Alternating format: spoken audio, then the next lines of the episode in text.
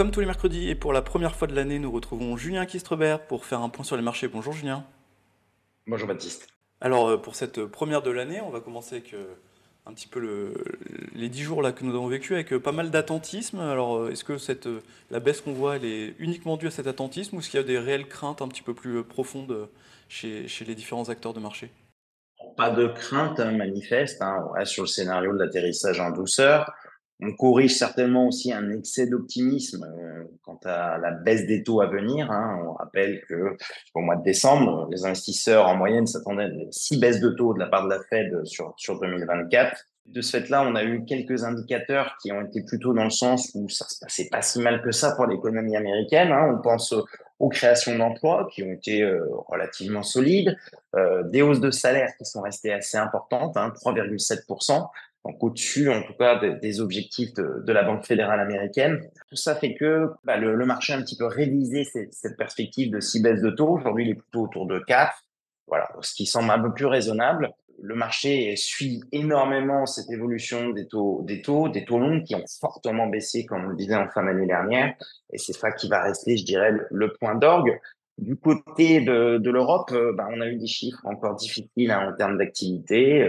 Euh, pense notamment aux ventes de détail en Allemagne hein, qui ont été euh, en recul de 2,5%, donc compliqué.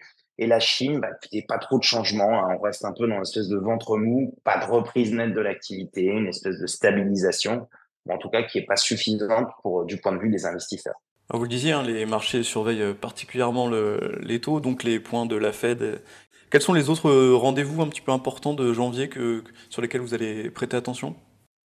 Le point important, c'est certainement jeudi. Hein, vous avez les prix à la consommation euh, du côté des États-Unis hein, qui sont attendus autour de, de 3,8% pour le, pour le corps et 3,2% pour l'IPC classique. Évidemment, si on a des chiffres un petit peu au-dessus, euh, bah, c'est tout le scénario de baisse très rapide des taux qui va, qui va un petit peu euh, s'effondrer. C'est un grand mot, mais en tout cas qui va prendre un peu de plomb dans l'aile.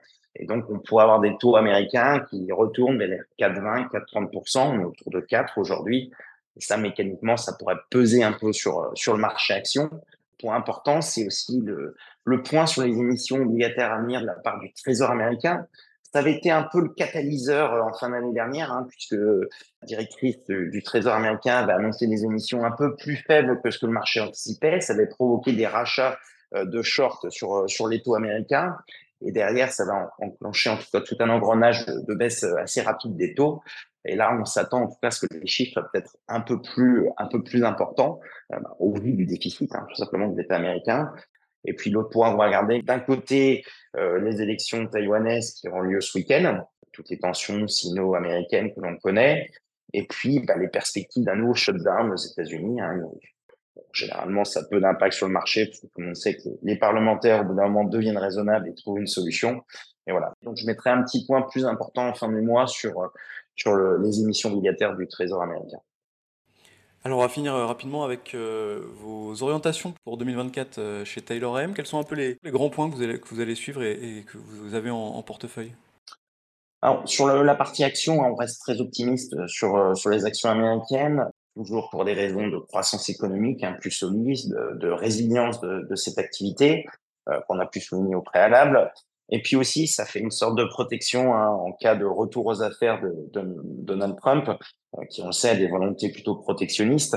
Et donc dans ce cadre-là, on préfère être du côté des sociétés américaines, puisque clairement, elles seront, elles seront les bénéficiaires de ce genre de, de stratégie. Voilà, sur la Chine, pas de gros changements, sur l'Europe non plus. Peut-être sur la partie taux, pour faire très court. Tactiquement, on, on s'était positionné un peu plus court. On avait réduit la sensibilité des portefeuilles au mois de décembre avec l'idée de remettre de la sensibilité dans les prochaines semaines. Euh, on reste donc positif sur la partie, euh, la partie crédit, euh, notamment l'investment grade, un peu plus de prudence sur le high yield, toujours, hein, puisqu'on voit que les taux de défaut quand même sont, sont en train de progresser. Donc un peu plus de prudence sur, sur cette classe d'actifs. Merci beaucoup Julien pour ce point sur les marchés.